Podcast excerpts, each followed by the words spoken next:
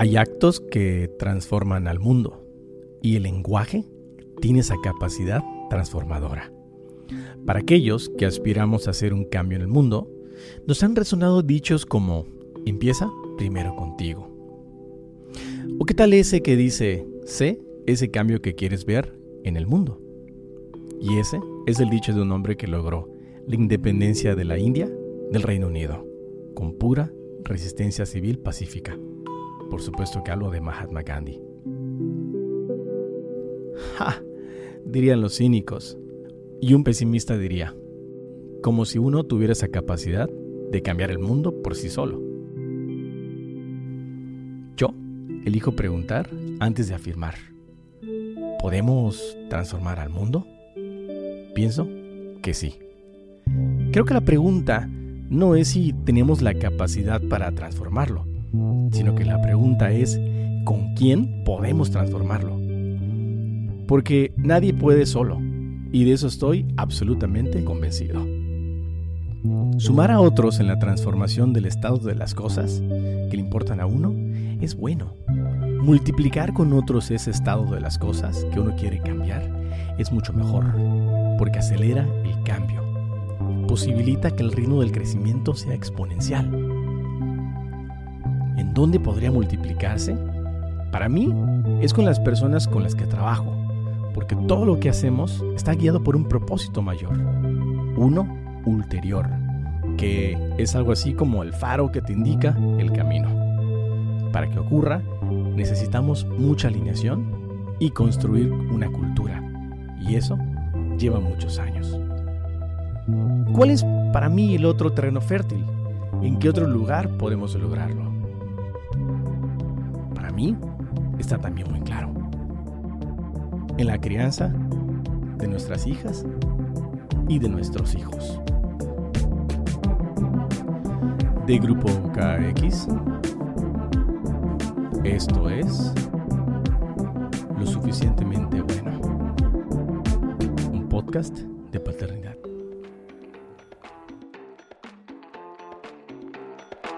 Por primera vez eh, la rifa del niño la vamos a tener el día de hoy. Está hablando el conductor de un evento del sindicato de la institución gubernamental para la que mi esposa trabaja. Es el Día del Niño. Muchas felicidades a los, a los niños. Vamos a darles un aplauso. Muchas felicidades a todos los niños. Este 30 de abril, pues esperemos que tengan mucha suerte hoy. Es un día de buena suerte. Junto al conductor hay una tómbola adornada con papel crepe de muchos colores. Tiene unos ojos y cejas hechos de foamy blanco y negro, además de un par de antenitas hechas de limpiapipas color fuchsia. Sin duda, una tómbola encantadora. De esta saldrá el nombre de algunos niños afortunados, pues se rifarán juguetes, piñatas y los premios más especiales serán las bicicletas. Mucha suerte para todos los compañeros y compañeras que están pues siguiendo esa transmisión en vivo. Mucha suerte y es para Cetina Canul, Amelia. ¡Amelia! ¡Uy, qué padre! Se lleva su bicicleta, Amelia. Es abril de 2022 y Ame se ganó esa bicicleta de la rifa del trabajo de Sadie. Le pregunté a Sadie qué pensó cuando se enteró que Ame ganó. Lo que me dijo es un poco fuerte. Sin embargo, me permitió compartirlo con ustedes en el podcast. Me dijo que cuando supo que Amelia ganó, uno de los mejores premios, lo primero que pensó fue, wow, ¿una bicicleta? ¿Tan pronto, tan pronto para ella? Ambos nos quedamos mirando, ah, como hablando sin hablar, preguntándonos, ¿por qué no la ganó Micaela? ¿O por qué no Nati? ¿No es irónico que una niña con discapacidad motora se gane una bici que quizá no pueda manejar? Unos días después de ir a buscar el premio, Ame, Nati, Mika y yo caminamos al parque desde la casa. Ame por ratos camina. Cuando se cansa, se sube el andador, el cual yo empujo, mientras Nati y Micaela toman turnos para llevar la bici nueva de Ame. Una vez que llegamos al parque, Mika y Nati se apresuran hacia los juegos. Ame, que se queda conmigo, no parecía muy divertida, porque sus hermanas se echaron a correr dejando junto a nosotros la flamante nueva bicicleta. Con su mirada, me transmite eso que muchas veces ha dicho, a modo de queja. No puedo correr, no puedo subir a la casita del árbol, correr entre las piedras o correr sola en la arena junto al mar. De inmediato se me ocurre una idea. Usar las agujetas de los tenis para atar los pies de Ame a los pedales de la bici. ¿Podría andar Ame en bicicleta? Ya sé.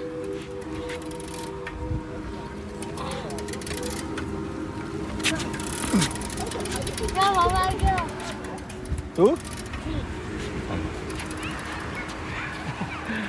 Muy bien. Después a Ame se le nota concentrada. Vista perdida, mirando hacia el horizonte. Como si prestara atención a lo que pasa dentro de ella. Como si se esforzara por entender qué está sucediendo. Busca en su interior. Baja la mirada. Revisa la posición de sus pies en los pedales. Todo está bien con ellos. Después, levanta la mirada. Vuelve a ver al frente y sus ojos giran de un lado a otro. Como si estuviera buscando dentro de sí la respuesta a lo que ocurre. Y lo que ocurre es que la bicicleta se está moviendo. No se ve su sonrisa por su cubrebocas, pero sus ojos lindos delatan su amplia sonrisa. Ame está montando bicicleta, solita. ¿Te puedes plantar bien?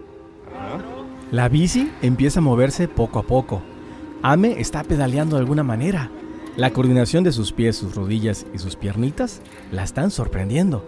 Ame no puede dar crédito a lo que está pasando. Su cara entera se inunda de asombro. Sus mejillas están sonrojadas. Quizá por el esfuerzo, quizá por el torrente de alegría que recorre sus pómulos, que se pintan rojos como el atardecer que aún ilumina la plancha de concreto del parque. Ame no solo está montando la bicicleta sin caerse, la está manejando. Vamos a donde sus hermanas, quienes asombradas porque su hermana, con rigidez muscular en las piernas, a quien todos no creímos capaz de manejar bici, estaban atónitas presenciando justo lo contrario. No manches, mira este ame, alame, perlame, jacalame, Dios. ¿Buscaste fachea? Yendo rápido. Ame, ajena a la documentación que Nati hace del suceso, repite una y otra vez.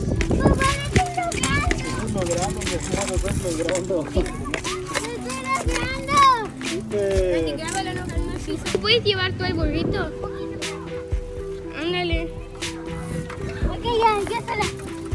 Ame ahora está avanzando rápido con la bici.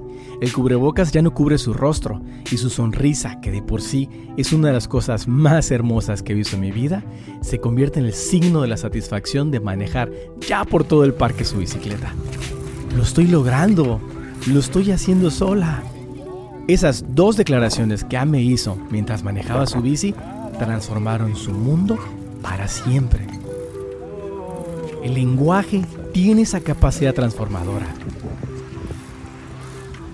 Y Víctor Zorrilla nos lo explica. Somos seres lingüísticos. ¿sí? El nombre técnico de lo que estudiamos, es una parte de lo que estudiamos, se llama ontología del lenguaje. Suena así muy, muy técnico, ¿no?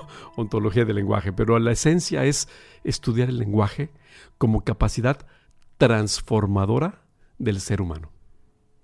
¿Sí? Entonces, el lenguaje podemos identificarle las partes gramaticales que nos enseñaron en la primaria. Si tú fuiste a la primaria, recordarás que hay verbos, adverbios, adjetivos, nombres, pronombres, sustantivos, todas esas partes de la gramática. Sin embargo, hay algo que no vemos a detalle, que se llaman actos del lenguaje o actos lingüísticos. Son partes del lenguaje que te permiten accionar para transformar el mundo, precisamente. Unas se llaman afirmaciones, por ejemplo, estamos en Mérida, es una afirmación, se puede comprobar. Otros se llaman juicios. Un juicio, que decir, creo que Mérida es muy bonito, esa es mi opinión. Otros se llaman declaraciones. Una declaración es algo que al decirlo cambia el curso del mundo, al menos para mí.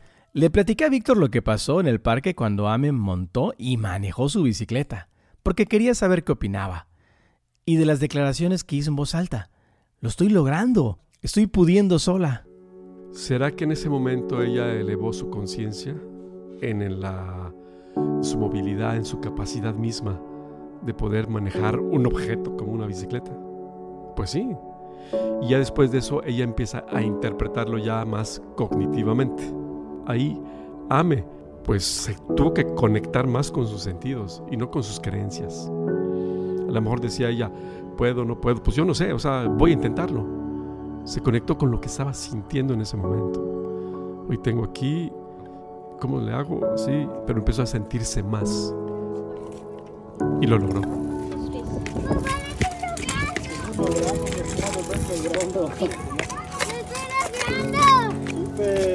Te cuento el caso. Un amigo tenía a sus hijas y él interpretaba que la bicicleta era peligrosa. Acto seguido, le prohibió a sus hijas andar en bicicleta. Llegó a un acuerdo con su esposa para no tener bicicletas en la casa. Al menos mientras estuvieran en primaria, secundaria y mientras dependieran de ellos, no había bicicletas. Lo interpretaban como algo peligroso. Pero entonces ahí le estás aplicando alguna experiencia que te pasó, alguna creencia, juicios, pero juicios de imposibilidad, no juicios de, de valor. Papá, lo estoy logrando. Papá, lo estoy haciendo sola, decía emocionada Ame mientras pedaleaba. Sin duda, el lenguaje de Ame cambió su mundo para siempre. Pasó de un juicio de imposibilidad, es decir, yo creo que no puedo, a un juicio de posibilidad, es decir, creo que soy capaz de montar bicicleta. Creo que AME es una clara muestra que siempre existe la posibilidad del cambio. Quizá lo que nos falta a veces a los adultos es el arrojo y la valentía de una niña como Ame, que tiene nueve, que tiene rigidez muscular y que aún así se atrevió a montarse a su bicicleta y olvidarse de sus viejas creencias para abrazar nuevas posibilidades. Sí existe la posibilidad de cambio y es a través del lenguaje. Y quizás a través del lenguaje, pero más interno, ¿no? Porque vivimos en una creencia. Entonces depende de lo que yo crea, pues ah, desde ahí voy a actuar. Yo soy Paco Cetina. Gracias por escucharme. Una cosa más antes de irnos. Oye, ¿estás feliz? Sí, ¿Por? porque ya pude manejar mi bicicleta. ¡Wow! ¿Tú estás feliz? No, ¿No? no, estoy deprimida porque tengo calor. Me quiero bañar y no me grabes. Hola.